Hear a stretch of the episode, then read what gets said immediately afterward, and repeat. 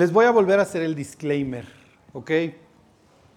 Lo que estoy intentando es darles eh, piezas del rompecabezas para que ustedes puedan entender a fondo qué es lo que está sucediendo en la historia bíblica. Y que cuando pasen por estos pasajes sepan qué es lo que está sucediendo, por qué se dejan venir estos, quiénes son estos y hasta dónde continúa esta historia. ¿Ok?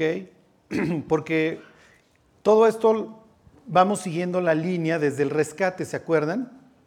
Y la idea es que cuando lleguemos a, los evangelios entendamos qué es lo que está sucediendo, por qué tienen lugar los debates que tienen. Hoy vamos a ver algo al respecto. ¿sí? ¿Qué es lo que piensan los personajes que vivían influenciados en el mundo de la Biblia? ¿Ok? Entonces la semana pasada les conté del origen de los amonitas y de los moabitas, que tienen este origen espantoso, de dos pues totalmente enfermas mentales que se meten con su papá y entonces nacen los amonitas y los moabitas, que son los descendientes de Lot. Lot es el sobrino de Abraham. Abraham es la persona que Dios llama para continuar con su proyecto de salvación. ¿Ok? Cuando la humanidad se baja del, del arca, lo que, implica, lo que implica es el reset, ¿se entiende? O sea, ya no, se trabó tu celular, ¿ok? Y le picas hasta que vuelve a salir la manzanita. Eso es el diluvio, para que me entiendan. Se, se pudre la humanidad antes del diluvio, descienden los ángeles, tienen relaciones con las mujeres, nacen los monstruoides estos. Ajá. Y entonces Dios tiene que hacer un reset.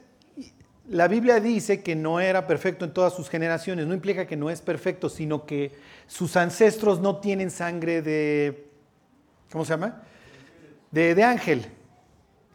De ángel, ¿ok? No están corrompidos en ese sentido. Porque pues, la idea es, vamos a corromper a la humanidad, vamos a destruir este proyecto de Dios y en el camino pues, nos llevamos de corbata que nunca nazca el redentor que le profetizaron a Eva que iba a matar a la serpiente iba a pisar a la serpiente. Sí se entiende el hilo que lleva la Biblia. Entonces, ok, viene el reset.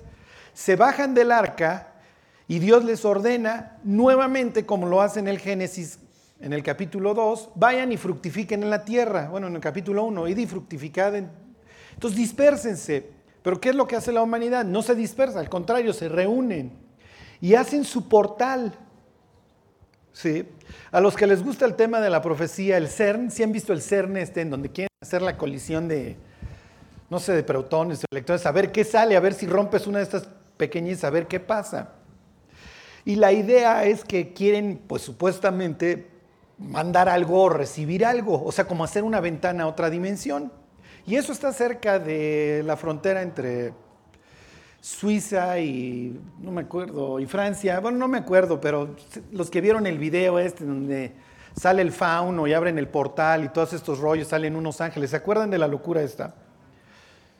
Eso es lo que ellos pretenden en el, con la torre de Babel, hacer su sigurat, su pirámide y vengarse de Dios. Dicen, hagamos la torre ahora con ladrillo, porque pues, si nos llueve, como los tres cerditos, pues ya no hay bronca. Todavía alcanzamos a hacer la torre y nos metemos y nos vengamos de Dios. Lo cual es bastante ridículo. O sea, uno lee esta historia y dices, oye, ¿En serio sí lo iban a lograr? Pues quién sabe, porque Dios ve esto tan, tan, tan fuerte que desciende y les confunde las lenguas. Y hagan de cuenta que este intento de la humanidad para rebelarse y ascender al cielo y vengarse de Dios se frustra. y esto es como si al diablo hubiera estado haciendo un castillo en la playa y tú llegas y se lo pateas y entonces lo tiene que volver a armar. Si hoy nos asomáramos a la playa, casi ya lo volvió a terminar. ¿eh? porque ya tienes otra vez una humanidad que prácticamente tiene un mismo sentir. No hablamos todos un mismo idioma, aunque casi, casi para allá vamos, pero la humanidad es la misma en Berlín, en Beijing o en el DF. Vas a encontrar las mismas tiendas, los mismos carros, los mismos piercings, lo mismo todo. El Facebook es, hoy el mismo, ¿sí se entiende? Tienes una humanidad permeada de lo mismo. Además ya no creemos en Dios, ya no vivimos en el pueblo chico, infierno grande, ya todos somos espirituales, ¿sí me explicó? Y en una, en una humanidad que ya permite lo que sea, en una humanidad violenta, a donde, oye, ¿a dónde huyes? Si dices, me quiero salir de Naucalpan, ¿a dónde te vas a ir? ¿A Ciudad Victoria? Ajá. ¿Te vas a ir a Guerrero? ¿Te vas a ir a Estados Unidos? La otra vez me mandaron este, la foto esta de las princesitas de Disney en donde vienen Mulan y Pocahontas, ¿sí la han visto? Ya deportadas las pobres, ya no las deportaron. La árabe también ya la deportaron, nada más quedaron las, las güerillas. Ajá. ¿A dónde, ¿A dónde huyes? ¿Sí? Todo el mundo se está desmoronando. ¿Ok? Pero el mundo en un mismo sentir. ok, entonces Dios, y entonces Dios ok, ya se me pudrió la humanidad nuevamente, o sea, tenían poquito de haberse bajado. Y entonces abro un paréntesis y mando llamar a un tipo que aprecio y que la Biblia le llama tres veces el amigo de Dios, este Abraham. Abraham es un tipo que viene en su época de lo que sería Nueva York, la ciudad, de la ciudad que viene la, fundó el anticristo. O sea, la máxima imagen, si ustedes quisieran saber cómo va a ser el anticristo de capítulo 13 de Apocalipsis, tienen que irse a capítulo 10 y 11 del Génesis, que habla de Nimrod. Y Nimrod es el que se dedica a fundar ciudades para juntar a la humanidad. ¿Por qué? Porque es mucho más fácil en una ciudad influir a, millones de personas que tenerlas desperdigadas. Y si ustedes se fijan, las ciudades siempre van a ser en un sentido mucho más modernas y mucho más putrefactas que el pueblo. En los pueblos, hoy ya casi no, pero en el pueblo siempre era como que otra la visión, porque además me tengo que guardar del chisme y etcétera, y tenemos ciertos códigos morales. En las ciudades no, en las ciudades eres una gota de agua en el mar. Y eso es precisamente lo que pretende Nimrod, estar haciendo ciudades. Dentro de las ciudades que hace está Ur, y ahí, de allá es Abraham. Y Dios llama a Abraham y le dice, salte de Ur. Abraham no, no accede inmediatamente, se hace una escala en otro lugar que se llama este, Arán y una vez que muere su papá, se va ahora sí a la tierra prometida, que es un desierto, que donde no hay nada. Ok, se dedica a vivir en tiendas de campaña. Piensen en esto en su vida. Vives en un gran departamento, en Park Avenue, en Nueva York, y de repente te vas a vivir a, a unas tierras inhóspitas donde tienes que chambear con el tractor todos los días. Esa es la comparación. ¿Ok? Pero la idea es que Dios te llamó allá a una ranchería haciéndote la promesa de que todo este proyecto, que lleva varias reseteadas, este, se va a llevar a cabo a través de tu vida y en tu, en tu vida serán benditas todas las naciones de la tierra, a través de ti. Y entonces no puedo tener hijos, no puedo tener hijos hasta que finalmente surge el milagro y nace risa, porque se carcajeaban cada vez que Dios les decía que iban a tener un hijo. Todo este choro se los estoy echando para decirles quién es el tercer participante. Y para que entiendan ahora los villancicos y qué pasó en Navidad. ¿Ok? Oye, Charlie, desde, entonces, desde allá vienen todos estos rollos, sí, desde entonces vienen todos estos rollos. Ok, manda a llamar a Abraham. Abraham tiene su hijo que se llama este, Isaac, y entonces todo es alegría, Dios cumplió la promesa. ¿Ok? Pero resulta que cuando Isaac ya es un joven, Dios lo manda matar. Y, o sea, hay tanto, ¿por qué tanto brinco estando el solo tan parejo, Dios? Tanto rollo para que naciera el niño a través del cual tú vas a, a traer la salvación. Que además, piénsenlo, si Dios te dice que las naciones van a ser benditas a través de ti, nace tu hijo, ¿quién crees que es tu hijo? ¿Mande? Claro, tú crees que tu hijo es el Mesías. Todos creemos que nuestros hijitos son los Mesías, ¿sí o no? No hay hijitos más bonitos, todos tenemos mal del cuervo, ¿ok? Así piensa Eva. Cuando nace Caín, lignot en hebreo es comprar canitis. Yo dijera canitis, compré, adquirí. De ahí viene. Adquirí varón. Dios me dio una persona. ¿Quién cree Eva que es el niño? Pues obviamente cree que Caín es el Mesías. Era el Mesías. No, no era bastante mal portado Caín, ¿no? Pero así lo han de haber tratado todo el día. Ay, mi hijito adorado. Y pues cuando las cosas no le salen al hijito adorado, es un monstruito que luego se convierte en un asesino. ¿Cómo voy a disciplinar o educar al Mesías? Dios me prometió que de mis entrañas iba a venir alguien que iba a pisar a la culebra. Y es natural que el diablo luego, luego se haya ido sobre Caín y lo haya influido para que se convirtiera en un asesino. Ok, entonces nace Isaac. Bueno, todo es felicidad y Dios le dice, mátalo. ¿Qué tanto sabían en aquel entonces acerca de la revelación de Dios que la salvación de la humanidad iba a venir por la muerte de un inocente tercero? Lo más probable es que lo sepan porque Abel les recompensó por sacrificar a un tercero inocente. Caín no, Caín presenta sus obras. Uno representa las religiones y la salvación por obras y el otro representa la salvación por la fe en el sacrificio de un tercero. ¿Se entiende? O sea, ahí tienes la cruz y las obras, las religiones y la cruz desde el capítulo 4 del Génesis. Entonces, cuando le dice que lo mate, ¿Está pensando que va a ser la expiación por la humanidad Abraham? ¿Quién sabe? El caso es que se hace una representación de la cruz igualita. Le dice a Abraham, a Isaac, vente, vámonos, salen temprano. ¿Ok? O sea, todo el juicio de Cristo empieza en la madrugada. Salen temprano, llega al monte Moria, que es donde eventualmente Jesús va a morir. Y van Abraham, Isaac y otros dos, y a esos dos les dice, quédense aquí. De la misma manera muere Jesús. Jesús muere antes de los dos que están a los lados. Cuando les dice Abraham, quédense aquí, le pone las, lo necesario, la leña para el sacrificio acá. Imagínense Nicodemo que se sabe la Biblia de memoria viendo a Jesús cargando el travesaño. No cargaban la cruz, cargaban el travesaño. Y entonces Isaac, ok, trae la madera. Llegan al monte y le dice, ¿dónde está el sacrificio? Dios se va a proveer, Dios va a ver que haya un sacrificio. Dijo, no te preocupes. Hasta que finalmente sí se empieza a preocupar cuando lo empiezan a amarrar, ¿ok? Pero no pone resistencia, como el Hijo no puso resistencia, ¿ok? No pone resistencia como Cristo no pone resistencia. Como decía Jesús, nadie me quita mi vida, yo de mí mismo la pongo. ¿Ok? Nadie tiene mayor amor que este que uno ponga su vida por sus amigos. Y es lo que hace Jesús, no pone resistencia. Isaac tampoco. ¿Ok? Esta es la voluntad de Dios para mí. Pero Abraham les había dicho a los cuates estos que dejan atrás, vamos a regresar. ¿Ok? El viaje les dura tres días y entonces al tercer día, que es cuando lo va a matar, Dios lo detiene. Y entonces en sentido figurado, dice la Biblia, Abraham recibió a Isaac de dónde? De entre los muertos. Entonces resucita el tercer día y tiene la fotografía clara de Cristo. ¿Sí? En una historia, Dios está contando desde ahí, desde el capítulo 22 del Génesis, la historia de la crucifixión y con pelos y señales. Ok, resucita Isaac, no fue necesaria su muerte, aunque desgraciadamente y de hecho muere en el corazón de Abraham, porque el brazo de Abraham ya, vamos, ya estaba moviendo. Entonces Dios le grita, le dice, Abraham, Abraham, detente, veo que no me has negado a tu único, a tu amado. ¿Es único? No, no es único, por ahí anda Ismael. Pero este es el hijo de la promesa. Lo mismo va a hacer Dios Padre el día de mañana que Jesús sale del agua y dice, este es mi amado. Está haciendo una referencia al sacrificio de Isaac. Le está diciendo a los judíos, ¿se acuerdan de Génesis 22, muchachos? ¿Ok? Si hubiera estado alguien de G316 satélite, hubiera dicho, mis cuates, a ver, váyanse a Génesis 22, no están estudiando la Biblia, ¿ok?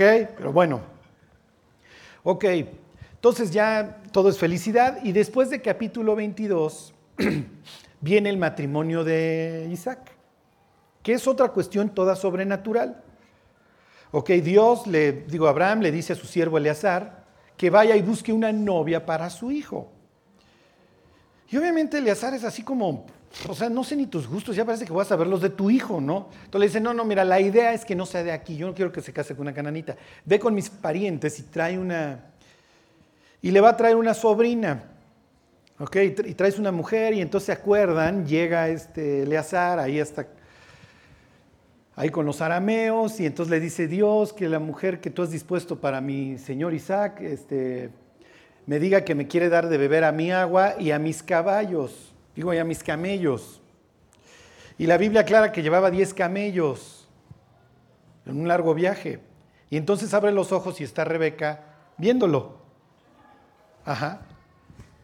Y además la Biblia dice que Rebeca es así guapísima, entonces, como la mayoría de los cristianos, Dios si es ella, porfa, muéstrame, ¿no? Y abren los, ay, yo creo que sí es ella, ¿no? Y hay que llenar primero la pupila. Pero bueno, en el caso, en el caso de don Isaac, pues sí se rayó, abre los ojos, y entonces ve así a la chava guapísima Eleazar, sí, pero no es solo que llene la pupila le dice Rebeca, si quieres te doy de beber a ti y a tus camellos. Y uno dice, ay, pues qué tiene de interesante que esta chava quiera darle de beber a los camellos. Sí, sucede que los camellos beben 100 litros de agua y el cuate trae 10. La chava se tiene que echar una tonelada de agua. Imagínense la ida y vuelta, ida y vuelta, ida y vuelta. Ajá. O sea, esta chava sí era sendosita, para que me entiendan. Ajá. ¿Sí? Súper, súper hacendosa. ¿Qué es lo que te está expresando el pasaje? Que no es una chava floja, es una chava que tiene carácter. ¿Ok? Y entonces, este, cuando ve que esta chava va y viene, va y viene, se pone a dar gracias a Eleazar. Y le dice, ¿quién es tu familia? Y entonces en ese instante saca joyas. ¿Ok? ¿Por qué? Porque la novia se le, esta era la costumbre, mientras se daba el matrimonio se le mandaban regalos. Nosotros como iglesia estamos esperando que en un sentido venga el novio, pero mientras el novio viene, en este ejemplo, el novio manda regalos. ¿Qué son esos regalos? ¿Mande? Los dones. ¿Ok? Dones. Necesitamos crecer en la gracia para que Dios revele qué es lo que nos ha dado como don para la edificación de la iglesia. ¿Se entiende? Ok, entonces le da regalos y entonces entra y la ve su hermano, y su hermano bien pudo haber sido diputado mexicano, ¿ok? O gobernador, o presidente municipal, o de Perdes regidor.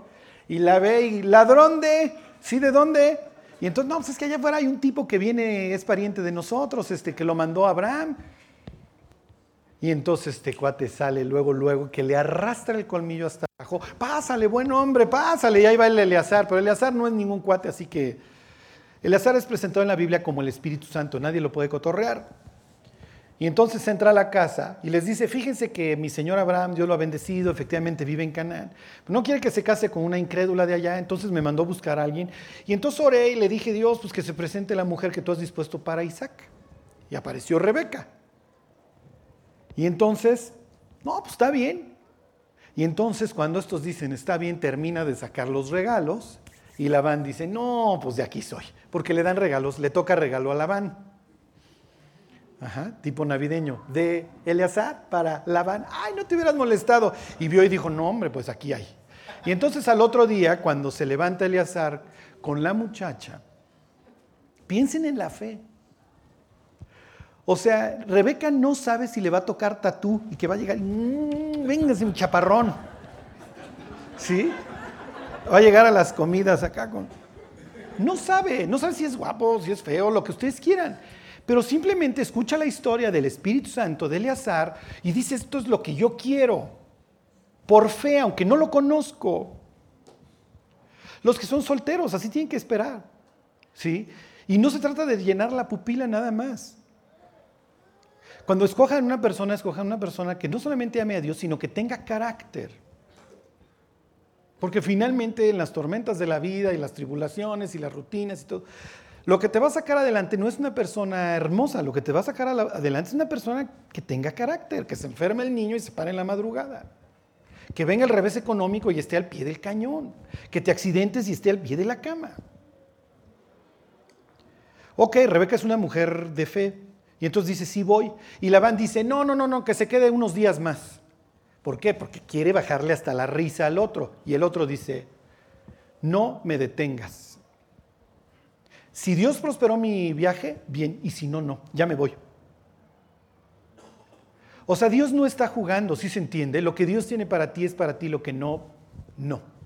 Y en eso confía el azar y el azar le dice, ahí la ven muchachos, yo ya me voy. Y entonces Labán cuando lo enfrentan, porque Labán es el típico manipulador que te puede dar diez y las malas y postergar todo, Labán dice, ni modo, que decida ella. Y entonces Rebeca, hagan de cuenta que la historia bíblica le pone la luz en ese instante y la ilumina. ¿Qué vas a hacer, Rebeca? Como constantemente la vida nos manda todos estos reflectores, ¿qué vas a hacer? Te están invitando al antro, te están invitando a la fiesta y el reflector se pone encima. ¿Qué vas a hacer? ¿Qué decisión vas a tomar? ¿Vas a tomar en serio tu llamamiento o vas a estar campechaneándola?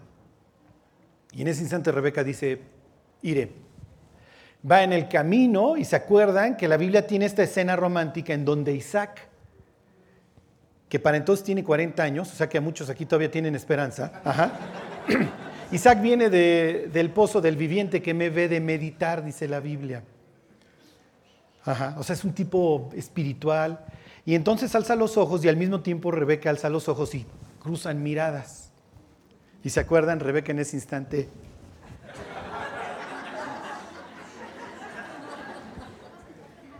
No, no, no, no. Rebeca en ese instante se cubre. Ajá. ¿Por qué? Pues se, va a casar con él, Dios tiene un propósito, no. o sea, no, no, no, no, no hay esta política de que el que no enseña no vende. No es necesario. Con Dios no es necesario. Entonces esta chava pues, se cubre, ¿no? Entonces llega y dice la Biblia que la, que la tomó y la amó. Ok, ya, se casan, todo es felicidad.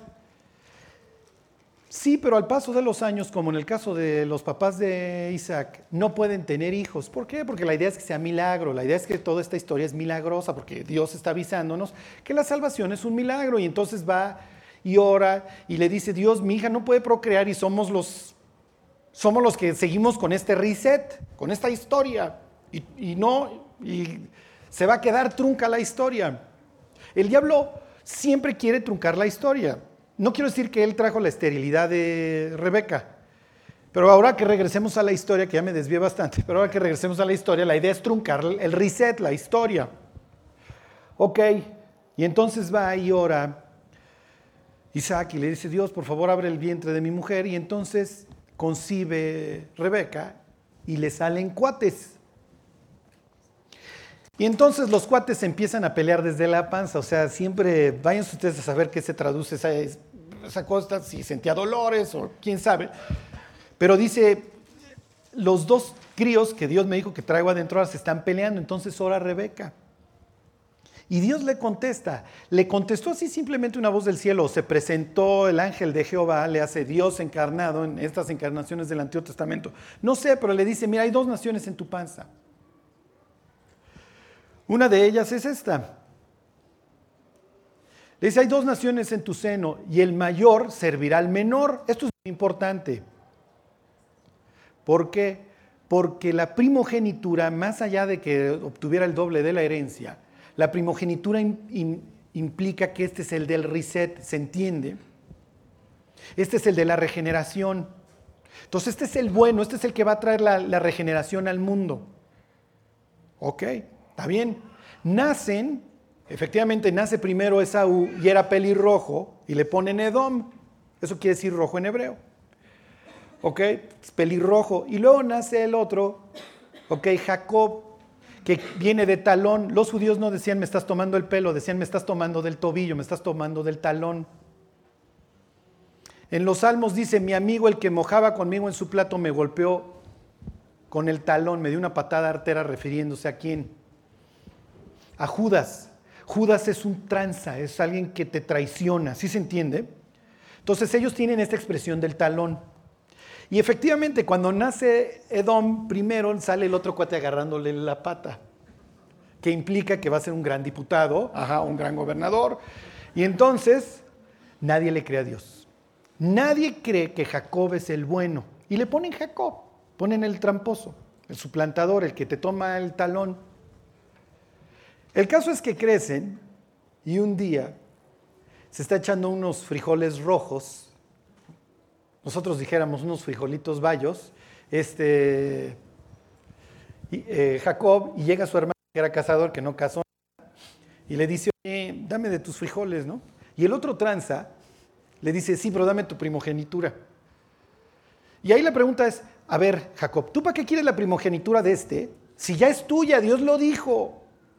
¿Y tú para qué quieres venderle algo que no tienes? Pero como nadie le cree a Dios en esta historia, el otro le dice, pues órale, te doy mis frijoles rojos, tú me das tus derechos de primogénito. Y el otro dice, pues al fin me voy a morir. Este es el típico borracho desde el jueves, pues de algo me tengo que morir. ¿Sí me explico? O sea, oye, no, o sea, la vida tiene un sentido, no es nomás de algo me tengo que morir. Pues al fin que me voy a morir. Y se lleva sus frijolitos y la Biblia clara, así menospreció Saúl la primogenitura, que ni era de él ni la iba a obtener, pero bueno. El caso es que pasan los años y se acuerdan de esta escena, porque nadie le cree a Dios. Le dice Rebeca a su hijo, a Jacob, que es el consen, es el consen, porque este es todo nerzazazo, ¿no? Y el otro es así, el pandillerote, que obviamente su papá lo quiere, el pandillerote, se le hace así el machote, y el otro es pues, esos que desde la cocina ven cómo los otros juegan fútbol y mamá, ¿te ayudo a hacer galletas? ¿Sí? En esta época hacen muchas galletas y ponen las de jengibre en el árbol y están colgando las esferitas. ¿Ok? Y entonces pues es el consent de la mamá. Mientras el otro llega sin dientes cada, cada sábado, este siempre está con la mamá. Entonces le dice la mamá, a ver, mijito, ve y disfrázate porque le vamos a robar la primogenitura a tu hermano Esaú. Si ahí hubiera intervenido Dios, les hubiera dicho, a ver, Rebeca, eras una mujer de fe, mija. Ya te dije que este es el bueno, no tienes que engañar a nadie. Y además tú, Isaac, yo ya te, perdón, este, Jacob, yo te dije que tú eres el bueno y por si fuera poco, ya que es que se la vendiste, se la compraste a tu hermano. Y a ver, Isaac, tú eras un hombre de fe. Tú sabes que el bueno es Jacob. ¿Por qué quieres darle la primogenitura y la bendición de primogénito a Edom si tú sabes que no es él? Pero bueno, como nadie le cree a Dios, le dice, disfrázate. Entonces ya estaba para entonces ciego este Isaac. Y entonces le dice, sí, pues yo soy Lampiño y mi hermano es Eric, el rojo, se agarra, no a cachar, no te preocupes, lo disfraza. Y entonces ahí llega el otro, imagínense la escena, o sea, llega el otro disfrazado, papá, fingiendo el vocerrón del otro. ¿Qué pasó, hijito? Bendíceme. Y le dice, no eres, no eres. A ver, acércate. Y entonces, como este venía disfrazado, sí, sí, sí eres, entonces ya lo palpa y dice, sí eres, muy bien, y entonces lo bendice. Y entonces al rato llega Esaú en este día tan especial, bendíceme papá, y le dice, ¿cómo te voy a bendecir si lo acabo de hacer? maldito hermano, y obviamente lo odia. Y entonces le dice, no te la vas a acabar. El día que muera mi papá, enfriándose mi papá te mato. Y se acuerdan que la Biblia dice que los pleitos entre hermanos son como cerrojos de alcázar, como cerrojos de, de castillo. O sea, no los puedes abrir.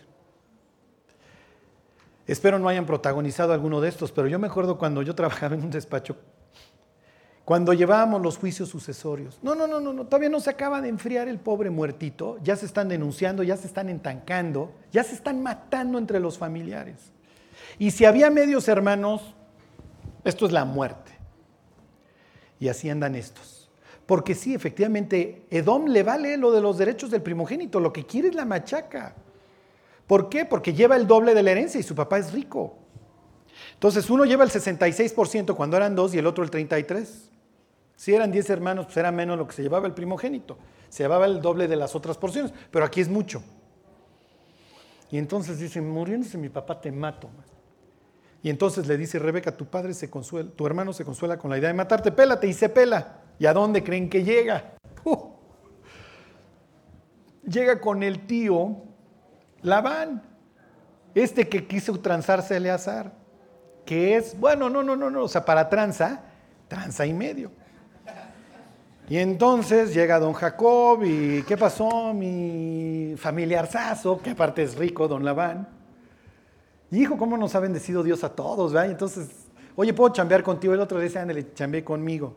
dice, oye, ¿qué quieres de, salario? Tenía dos hijas, pues, quiero a tu hija Raquel. Está bien, de que se la dé a un extranjero que te la dé. Chambeame siete años y te a Raquel.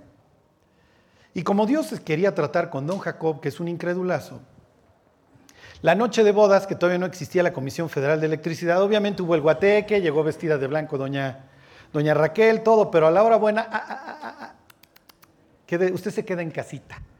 A vestir santos o forrar Biblias según sea católica o cristiana, ¿no? Las cristianas se quedan a forrar Biblias.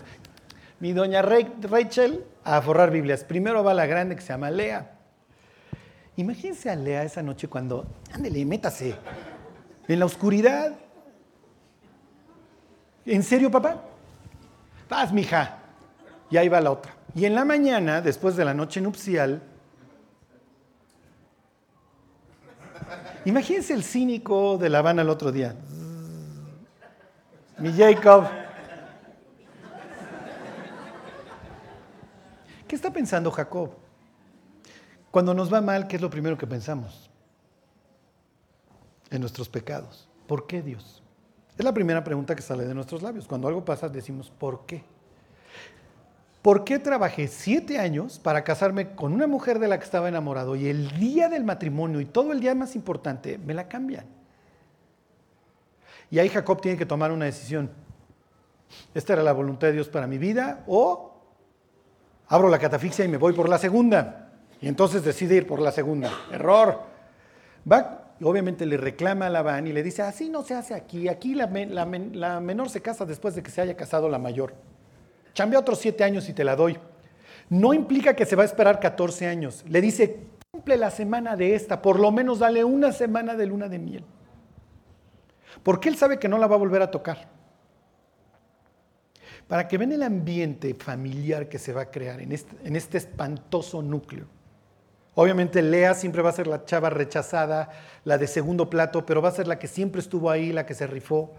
Raquel y Lea van a ser víctimas de un par de patanes como lo son el marido y el suegro, en este caso el papá.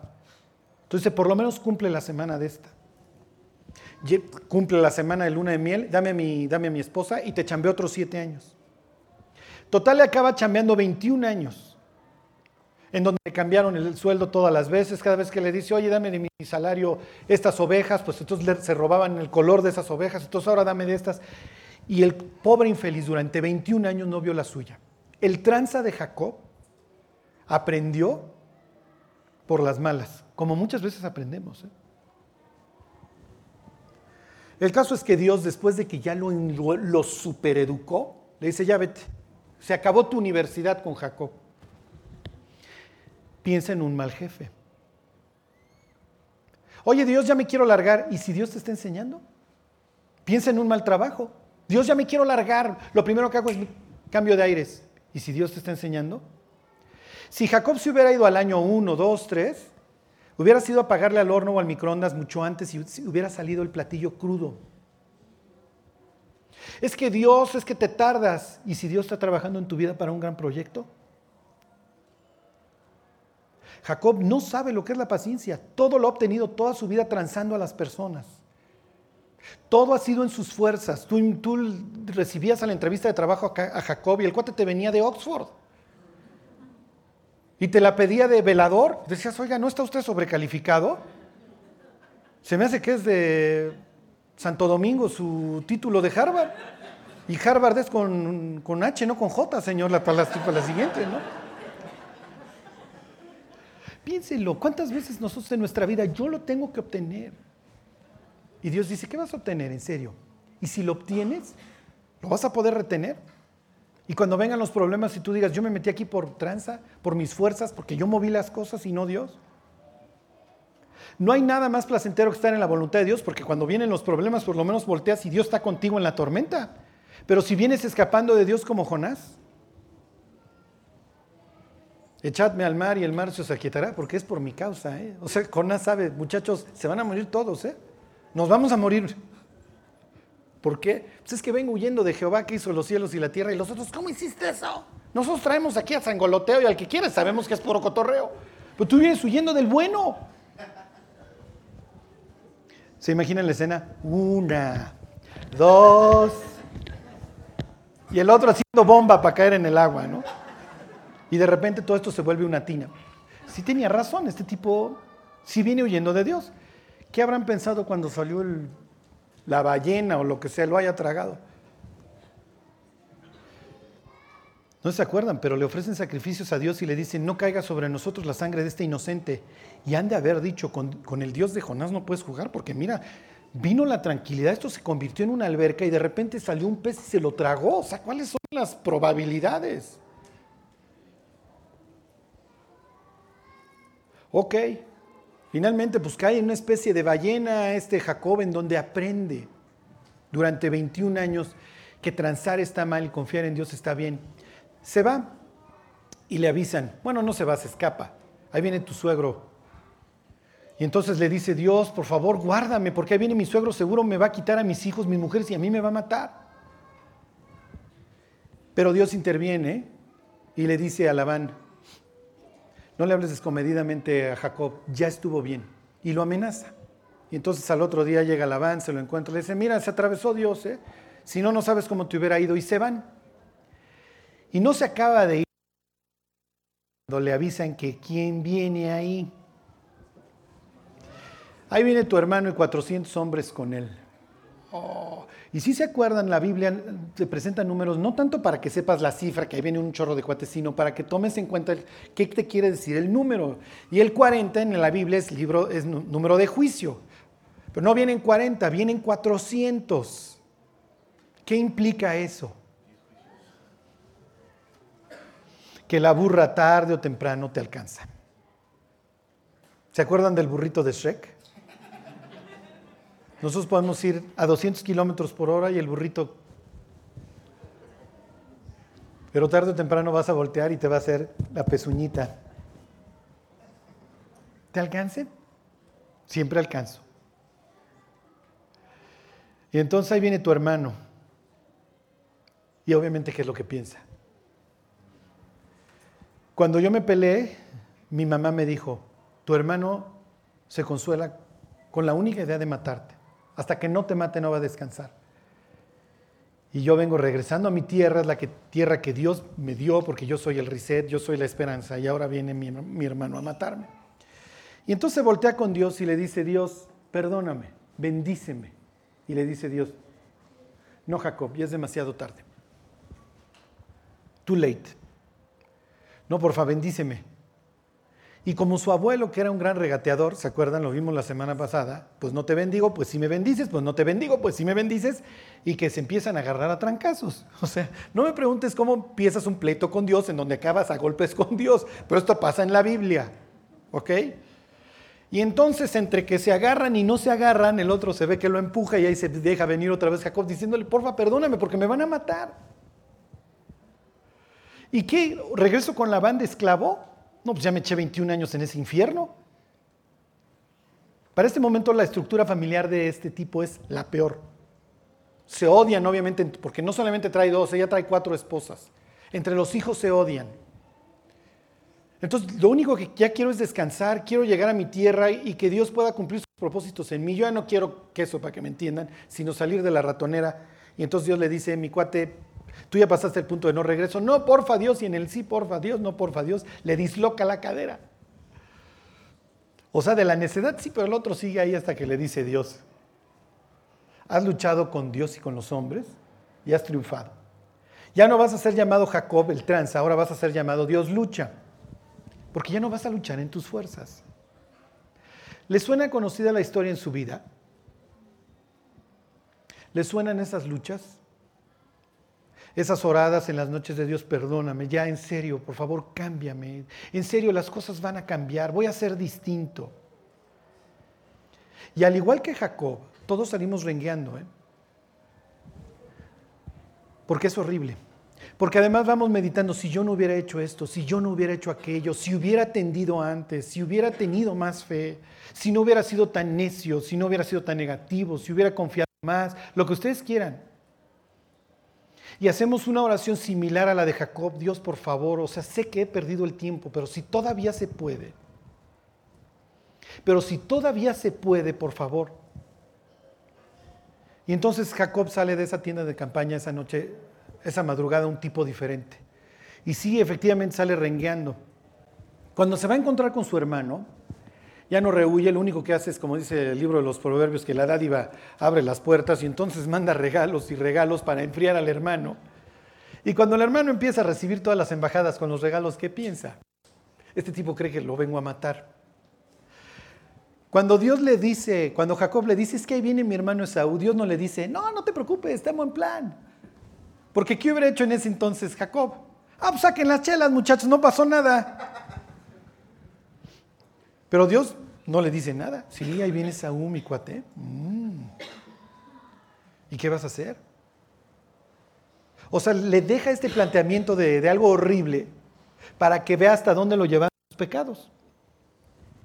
Ok, se lo encuentra y es tipo el hijo pródigo. Porque este llega todo temeroso de que lo van a matar, llega, se postra quién sabe cuántas veces antes de finalmente estar a sus pies, y el otro lo levanta y lo besa, hermanazo. Sucede que para entonces ya era ricachón Esaú, entonces ya la herencia ya había pasado a segundo término. Mira todo esto, ¿de quién es? Son tus mujeres, ve todo lo que traes, oye, felicidades. Y entonces sí, es lo que Dios me ha dado, este, por favor recibe el regalo. Y el otro dice, no, yo qué voy a andar recibiendo tus regalos, no te preocupes, tengo suficiente. ¿Qué le está diciendo? Ya no hay bronca. Ya, tranquilo mi Jacob. Llámame Israel, por favor, ¿eh? que ya, ya cambié, ya me convertí. Y le dice Saúl, vente, vámonos. Vamos a continuar, pero ahora ya bien como hermanos. Y le dice Jacob, no.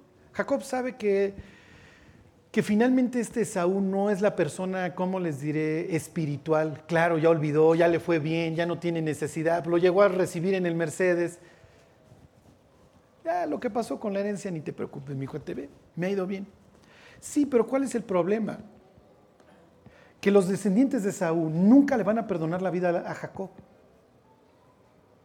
Porque todo el tiempo que Saúl se dedicó a hablar mal, y además va y se casa con dos mujeres tremendas, todo el tiempo que él se dedicó a hablar mal de su hermano Jacob, ahí estaban los hijos escuchándolo. Para que piensen el daño que hacemos cuando hablamos mal de alguien. Y es natural, cuando te hablan mal de alguien y lo conoces, lo único que quieres hacer es confirmar que sí es Jack el destripador. Y es muy difícil revertir esa primera imagen que ya te dio alguien. Y cuando nos dedicamos a hablar mal de alguien, finalmente sí manchas, o sea, se hace ahí en la reputación de la persona una mella. Y los edomitas, los hijos de Saúl, nunca le van a perdonar la vida a los judíos. Finalmente ellos regresan al, ellos se van a ir a vivir acá, ellos van a tener todo el sur, ok, van a estar de este lado y de este lado. Aquí hay muchas grutas, muchos montes, ahí está el monte de Seir. Entonces les decían a veces como los cavernarios. Bueno, no sé si esa fuera la palabra, pero sí, o sea, tienen muchas en su, en su país. Siempre odiaron a los judíos. Y ahora que viene esta coalición, ya van a entender cuál es, cuál es el trasfondo. Son puros paisanos los hijos de Lot y los hijos de Isaac que se van a juntar contra Jacob, en este caso contra lo que queda espiritualmente bien de, Israel. Y es un pleito entre hermanos que tiene ya muchos, muchísimos años como fermentándose. Y obviamente va a tronar. Y ahora que Josafat ve la bronca, se va a voltear con Dios y le va a decir, Dios, tú sabes que nosotros no tenemos ningún problema con ellos. Los problemas se habían terminado. No había pasado nada. Mi tatarabuelo Abraham siempre trató bien a Lot. Y mi tatarabuelo Jacob se reconcilió con su hermano y ya no, ha habido, ya no había habido problema. Ahora, ¿cuál es el odio? Pues sí, el odio que se sembró por andar hablando mal. Y aquí termino, miren, váyanse al libro de Abdías. ¿Alguien sabe de qué trata el libro de Abdías? Bueno, hoy van a tener este, microcultura bíblica, ¿ok? Porque de otra forma jamás se hubieran enterado de qué hablaba el libro de Abdías. Charlie ni sabía que estaba en la Biblia. Bueno, ya tienen otra,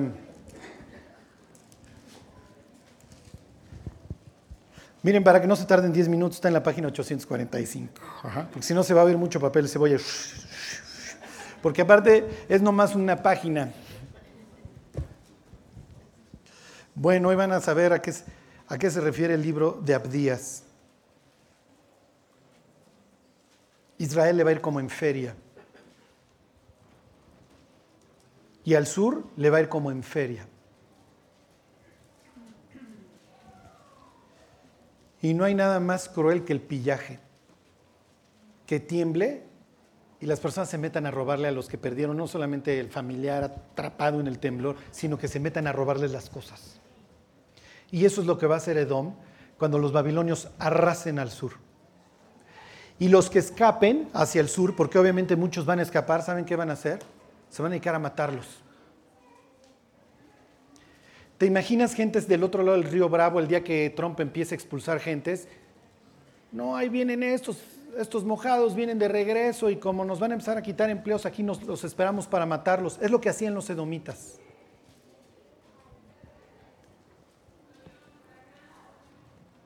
Fíjense, dice visión de Abdías, ahí están. Jehová el Señor ha dicho así en cuanto a Edom. Hemos oído el pregón de Jehová y, mensajero ha sido enviado a las naciones. Levantaos y levantémonos contra este pueblo en batalla. Y viene toda esta serie de profecías contra Abdías, luego léanla con calma, en donde Dios le dice, no te la vas a acabar, Edom. Fíjense, capítulo, versículo 2. He aquí pequeño te hecho entre las naciones, estás abatido en gran manera. Y luego lo compara con el mismísimo Satanás. Fíjense, versículo 3. La soberbia de tu corazón te ha engañado, tú que moras en las hendiduras de las peñas, eso es porque tenían sus peñas esas, y luego le aclara, en tu altísima morada, que dices en tu corazón, ¿quién me derribará la tierra? Las mismas expresiones que se usan para el diablo en Isaías 14. Fíjense, dice el 4, si te remontares como águila, y aunque entre las estrellas pusieres tu nido, misma expresión del diablo, de ahí te derribaré, dice Jehová. Y luego ya lo va a regañar, le dice, tú te parabas en las encrucijadas para matar. Denle tantito más a la derecha, al último libro del Antiguo Testamento, a Malaquías, para que vean cómo Dios agarró un pleito durísimo con los edomitas. Y ahora van a entender la Navidad, la Navidad, qué es lo que pasó cuando llegaron los iraquíes estos del oriente, o arabescos o de donde fueran. Ahí están Malaquías. Dice Malaquías 1, 1, 2, dice, yo os he amado, dice Jehová, y dijisteis, ¿en qué nos amaste? ¿No era Saúl hermano de Jacob, dice Jehová? Y amé a Jacob y a Esaú aborrecí. ¿Por qué lo odió? Por ser un desgraciado que cuando los dos venían huyendo se dedicaban a matarlos ese odio así ancestral que tenían. Porque miren, y de esta es de la que nos tenemos que cuidar, y esta es la, que no se levantan los cristianos, la amargura. Acuérdense, los cristianos se levantan de cualquier cosa, no de la amargura. La amargura echa unas raíces espantosas y no solamente lo contamina uno, contamina a los de al lado.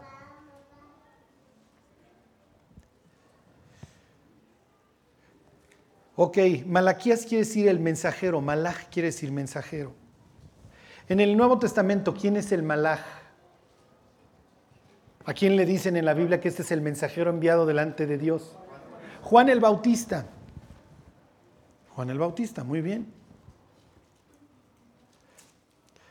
Ok, váyanse al libro de Números 24 y ahí terminamos, ahora sí. A ver, regrésame al Aquí vivía don Herodes el Grande. Aquí en así nace Jesús. No, no había caballos, no había reses, no Eso es como si estás en el Ángeles y llegan los meches. ¿Ok? Llegan los BMWs. Cuando Jesús nace, nace en un chiquero. Aquí, aquí es donde hubiera vivido una persona y, y sus, sus ganadillos, lo que tuviera, los metían aquí abajo. Pero no creen que había vacas, o sea, la vaca era como lo finolis. Cuando tú quieres chotear a alguien de que le va bien, dices, no, pues tú sí comes carne diario. Aquí lo, decían en serio, la gente no comía carne diario. Y los animales que tienes no es para que te los comas, es para que te sirvan. ¿Ok? Es como el tractor. Entonces los dueños de la casa en donde llega la, la otra pariendo, ¿y por qué le dan, y es métete y pare, mija, aquí en el chiquero? porque viene caminando desde el norte, no viene en burro, burro era que llegaba en carro. Si hubiera llegado en carro cuando fue a ofrecer los sacrificios por su purificación, no hubiera llevado dos tórtolas, hubiera llevado un, carnero. ¿Se entiende? Los pobres llevaban las tórtolas al sacrificio, en donde Dios dice es universal. Agarra dos tórtolas en Chapultepec y eso vienes y ofreces. ¿Sí se entiende? Como la otra viene caminando desde el norte, pues es natural en los pueblos para que dé esa luz, pues ¿qué hacen las personas? Ponen a caminar a la chava. ¿Ok? Entonces obviamente esta llega y pues, ya, ya no puedo, pues, ahí da luz. El Herodión, que es un, ahí, un castillo de Herodes el Grande, hecho en un cerro, si lo buscan en el Google, el Herodión lo van a ver, hasta la fecha sigue ahí el cerro, lo había hecho porque era un paranoico. Imagínense cuando llegan estos cuates y dicen, vimos la estrella, están ahí en números, ¿qué les dije? 24. Pues cuál estrella, lo que la historia nos aclara en Mateo es que manda a llamar a unos escribas. Pues ahorita te decimos qué estrella, mi cuate. ¿De dónde creen que es Herodes el Grande? Es Edomita. Para que vean desde dónde viene y cómo trae pleito Dios con ellos. Y entonces le dicen, fíjate que vimos la estrella del Mesías. Bueno, vimos su estrella. ¿Dónde está el rey de los judíos? Entonces obviamente está histérico. ¿Cómo que dónde está el rey de los judíos? Las estrellas en aquel entonces o los fenómenos los relacionaban obviamente con la caída o el ascenso de los monarcas. Entonces cuando le dicen vimos la estrella es que llegó el nuevo monarca. Por eso es que lo quiere matar. No solamente por eso. Ahí están 24. 17. Esto era una profecía para cuando naciera el Mesías. Y además de que profetizaba que Israel algún día iba a ser una monarquía. Lo veré, mas no ahora. Lo miraré, mas no de cerca. Está diciendo que falta para esto. Saldrá estrella de Jacob y se levantará cetro de Israel. Hasta ahí todo es muy bonito, es muy navideño, ¿están de acuerdo? Ya nació el Mesías, ya, ya el cetro, ya nació el rey de Israel. Por eso en los villancicos nació el rey, ha nacido el rey, todos estos rollos. Ok. Luego dice, herirá las sienes de Moab, eso ya vimos ahí, y destruirá a todos los hijos de Set. Y luego dice, será tomada quién?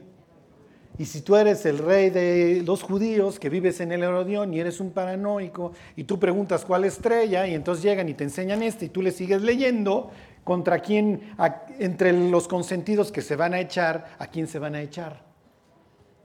A don Herodes porque Herodes es edomita.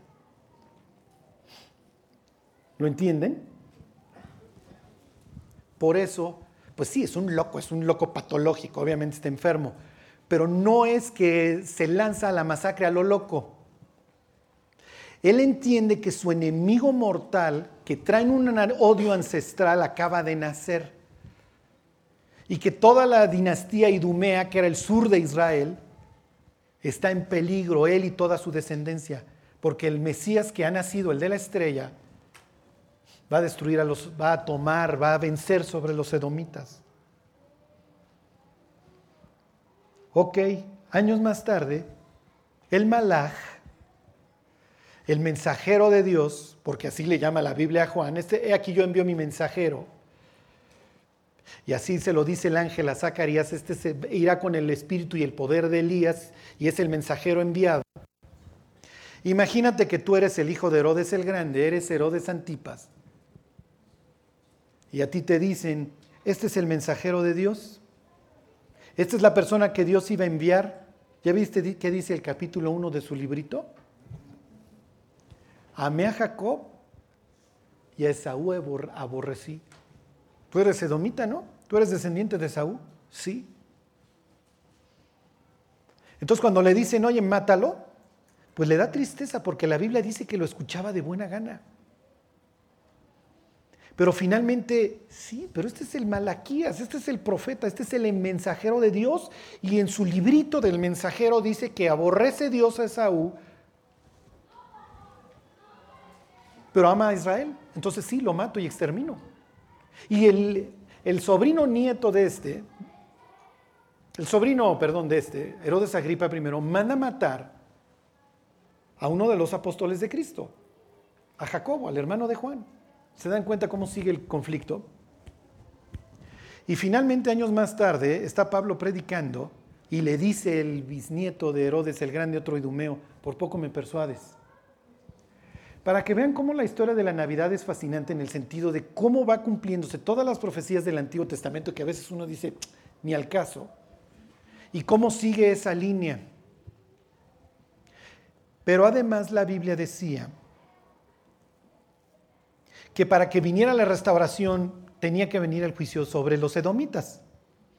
Eventualmente se le va a quitar el poder a toda esta dinastía de Herodes, los romanos van a arrasar la zona. Y entonces los de aquella época dicen, ya viene el momento en donde Dios va a reinar en su monte. Y eso es finalmente lo que venimos esperando desde hace dos mil años. ¿Y por qué se ha tardado Dios? Porque nos estaba esperando a nosotros. Cada persona que hoy vuelve a nacer te da la razón de por qué Dios se ha tardado. Porque Dios quiere ampliar la familia. Oye, ¿y cuánto se irá a tardar más? ¿Quién sabe?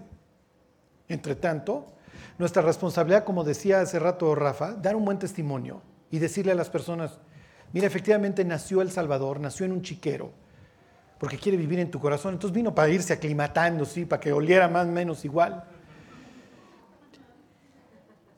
No iba a obtener así el título nobiliario, no iban a nacer en el Ordeón. Es natural que los iraquíes estos fueran al, digo, al castillo a buscar al rey.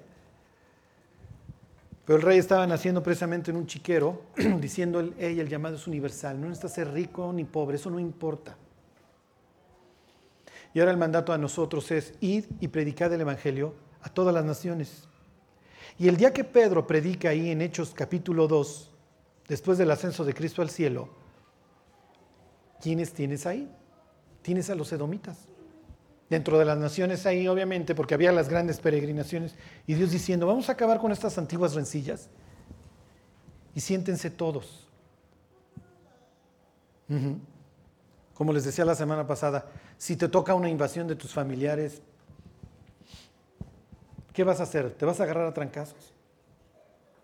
Mejor esperar a que Dios cambie los corazones para que se pueda hacer una gran fiesta tipo Hechos 2 en donde todos los de las diversas nacionalidades, como dice la propia escritura, escucharon las maravillas de Dios en su propio idioma. Y Dios pudo hacer este híbrido que es la iglesia, en donde tienes todo tipo de personas de todos los estratos adorando a un mismo Dios con un mismo propósito, que es la evangelización del mundo. Bueno, pues vamos a orar y luego, y luego cantamos. Vamos a pedirle a Dios que nos dé un corazón evangelístico y que quiera alcanzar al mundo. Porque miren, finalmente es la época en donde recordamos, no, Cristo no nació en diciembre, ¿ok? Pero finalmente es la época en que lo recordamos. Si quieren, pongan árbol. ¿Sí? Ok. Dios te damos gracias por, por habernos salvado, Dios, por habernos perdonado. Te damos gracias, Dios, por haberte hecho como uno de nosotros y haber, haber pagado nuestra deuda. Ayúdanos, Dios, a recordar que el control de, de nuestra vida la tienes tú. Que no andemos, Dios, en nuestras propias fuerzas queriendo controlar lo que no podemos controlar. Bendice nuestra vida, Dios, y ayúdanos a recordar todos los días que tú tienes cuidado de nosotros, Dios. Que tú tienes tus ojos fijos sobre nosotros y que nos amas. Te lo pedimos, Dios, en el nombre de Jesús.